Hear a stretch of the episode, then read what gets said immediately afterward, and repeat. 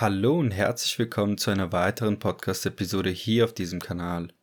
Ich wünsche euch allen erstmal ein frohes neues Jahr 2023. Wir haben das höchst turbulente Jahr 2022 für Kryptos und Finanzen allgemein endlich hinter uns gelassen und sind bereit, wieder bullischere Zeiten zu erleben. Wie bereits in der letzten Podcast-Episode im Jahr 2022 angekündigt, widmen wir uns heute den Indikatoren der technischen Chartanalyse, um so neben der letztmalig erklärten makroökonomischen Gesamtsituation die entsprechenden Zielkurse zu definieren. Ich erwähnte im letzten Podcast, dass man makroökonomisch ermittelte bärische Szenarien nicht unbedingt mit neuen Tiefs gleichsetzen kann, sondern einige Werte durchaus das Bottom bereits erreicht haben könnten. Dies schauen wir uns gleich direkt in den Charts an. Falls du die letzte Episode noch nicht gehört haben solltest, würde ich dir dringend empfehlen, dies nachzuholen, um so ein vollkommenes Bild unserer aktuellen Marktprognose zu erhalten.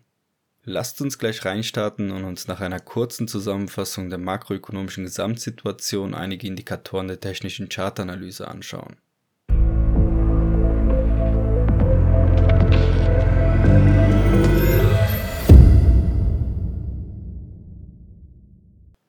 Dem Jahresabschluss-Podcast 2022 erwähnte ich, dass der allgemeine Abwärtstrend an den Finanzmärkten dann brechen würde, wenn die Leitzinsen nicht weiter ansteigen bzw. sogar wieder sinken würden. Ich erwähnte auch, dass dies aller Voraussicht nach im Laufe des Jahres 2023 mit Fokus auf die zweite Jahreshälfte passieren würde.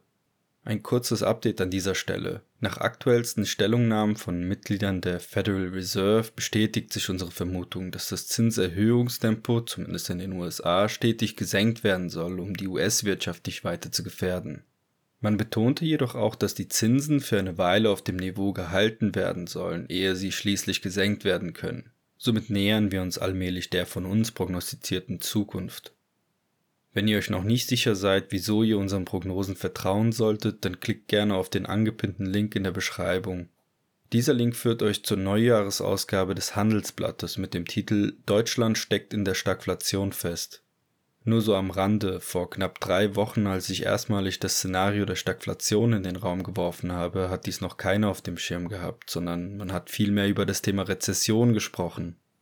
Eines unserer wichtigsten Aussagen war es, dass trotz eines allgemeinen Abwärtstrends und einer, ich nenne es mal, miserablen makroökonomischen Gesamtsituation nicht jede Assetklasse ein neues Tief ausbauen muss bzw. wird. Dies schauen wir uns nun mittels Indikatoren der technischen Chartanalyse an. Ich weise an dieser Stelle darauf hin, dass die folgende Analyse keine Anlageberatung sein soll, sondern wir lediglich unser Know-how und unsere Prognosen mit der Öffentlichkeit teilen, um das Thema Finanzen ein Stück zugänglicher und verständlicher für den deutschsprachigen Raum zu machen. Wir unterscheiden in unserer Analyse grundsätzlich verschiedene Ansichten, die uns kurz-, mittel- bzw. langfristige Analysen ermöglichen. Unterscheiden tun sich die Analysen hauptsächlich in der Zeitspanne, dem sogenannten Timeframe, wenn ich also von einem 4-Hour Timeframe spreche, dann könnt ihr euch ein sogenanntes Kerzenchart vorstellen, bei dem jede Kerze den jeweiligen Preisverlauf des Wertes über je 4 Stunden mit einem Start- und Endpreis aufzeigt und dabei alle Kerzen zusammen alle zeitlichen Daten des Wertes umfassen. Möchten wir beispielsweise den Langfristzeitraum analysieren, macht eine Betrachtung des One-Week, Two-Week oder sogar One-Month-Timeframes mehr Sinn. Wichtig zu verstehen ist nur, dass die größeren Timeframes aussagefähiger und genauer sind, um beispielsweise einen Trend oder eine Trendumkehr zu ermitteln. Auch wichtig zu verstehen ist, dass die technische Chartanalyse viele Instrumente bietet, mit denen sich Kursziele ableiten lassen, jedoch keines dieser Instrumente eine zeitliche Aussage treffen kann. Dies funktioniert bei Betrachtung der makroökonomischen Gesamtsituation deutlich besser. Springen wir zur Demonstration mal gleich auf den Bitcoin-Chart. Um kurz- bzw. mittelfristig eine Aussage über den Kursverlauf zu treffen, schaue ich mir aktuell den 4-Hour-Timeframe an, da dort ein wichtiges Chartmuster zu erkennen ist. Der sogenannte Falling Wedge, in dem der Bitcoin bis vor einigen Tagen noch seit Mitte 2022 feststeckte. Aussehen tut ein Falling Wedge wie ein nach unten gerichteter Tunnel, bei dem der Kurs zwischen zwei von mir eingezeichneten Trendlinien umherschwankt. Ein Chartmuster, auch Chart Pattern genannt, wird dann validiert oder invalidiert, wenn der Kurs durch eines der Trendlinien hindurchbricht, also entweder nach oben oder nach unten. Bei diesem Chart-Pattern standen die Wahrscheinlichkeiten zugunsten einer Trendumkehr zu einem bullischen Trend, also zugunsten von mittelfristig steigenden Kursen, sobald die obere Trendlinie nachhaltig überschritten wird.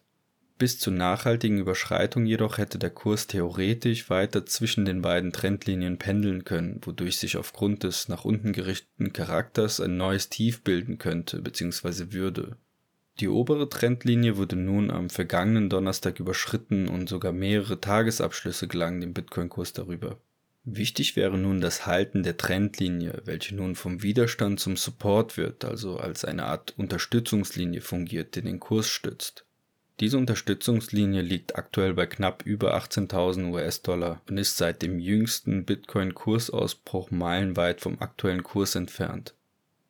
Meine Einschätzung aus diesem Chartbild wäre, dass der Kurs mittel- bzw. langfristig eine Trendumkehr von einem Abwärtstrend hin zu einem Aufwärtstrend erreichen wird bzw. bereits hat, kurzfristig jedoch ein neues, tieferes Tief bevorstehen könnte. Die Wahrscheinlichkeit eines tieferen Tiefes ist jedoch seit dem Bruch der oberen Trendlinie drastisch gesunken, wodurch es wahrscheinlicher wird, dass das bisher erreichte Tief bei knapp 15.500 US-Dollar das Bottom des Bärenmarktes darstellt.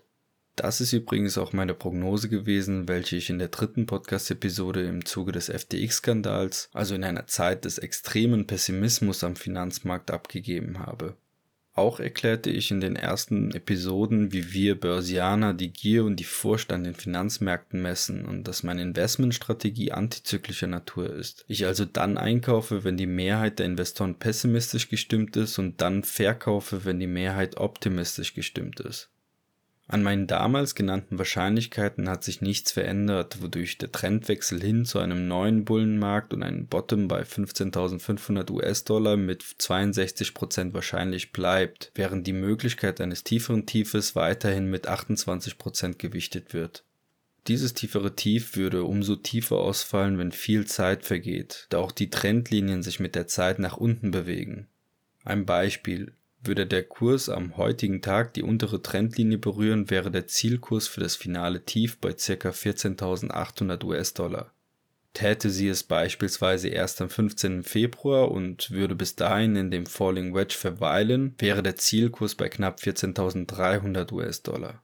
Die Genauigkeit der Aussage hängt natürlich auch davon ab, von welcher Börse man sich die Daten beschafft oder auch wie genau die Trendlinien eingezeichnet sind. Um auf Nummer sicher zu gehen, lasse ich die Trendlinien auf dem Chart stehen und warte auf einen Wochenabschluss oberhalb der Trendlinie, um den Ausbruch final zu validieren und einen sogenannten Fake-out auszuschließen.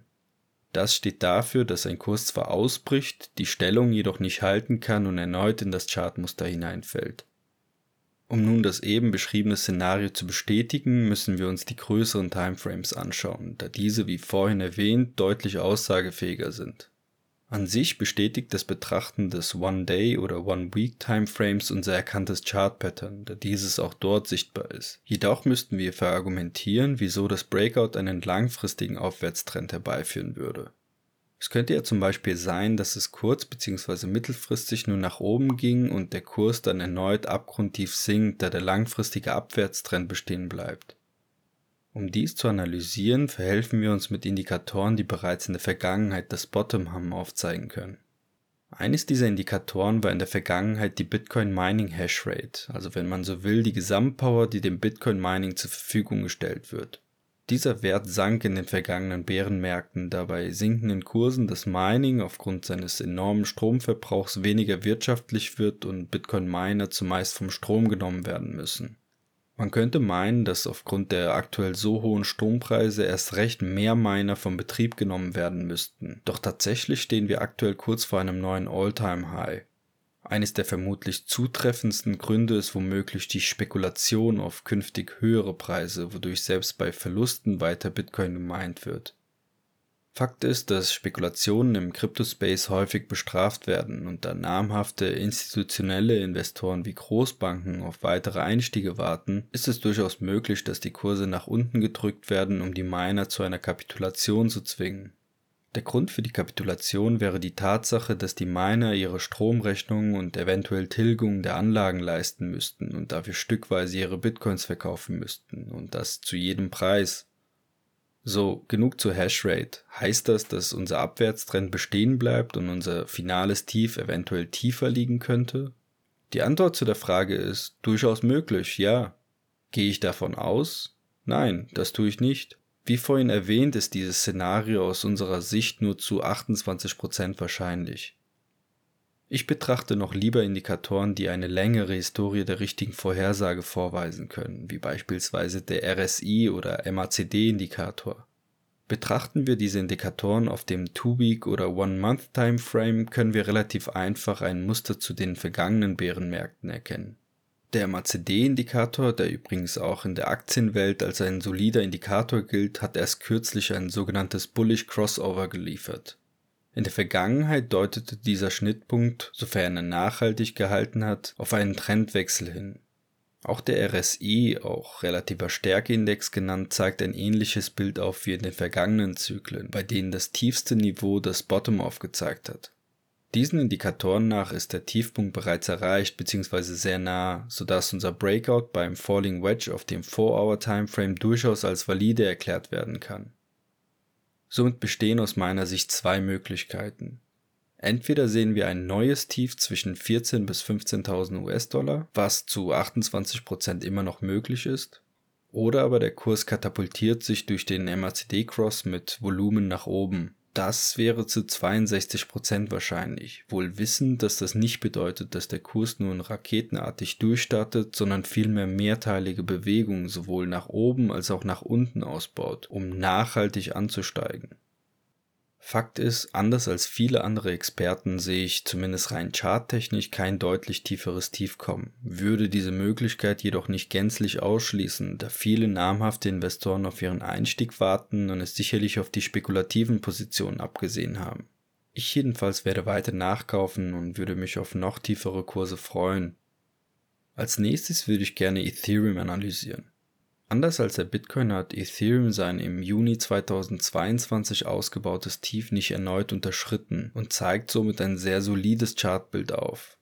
Von einer Entkopplung der beiden Coins will ich nicht sprechen, sehe jedoch als äußerst realistisch an, dass Ethereum seine Route beibehält und sich in Zukunft weiterhin anders als der Bitcoin verhält. Auf dem 4-Hour Timeframe bildete Ethereum ein, wenn auch sehr kleines Rising Wedge. Das ist im Grunde genommen das gleiche Chart-Pattern wie beim Bitcoin, nur dass die beiden Trendlinien nach oben gerichtet sind.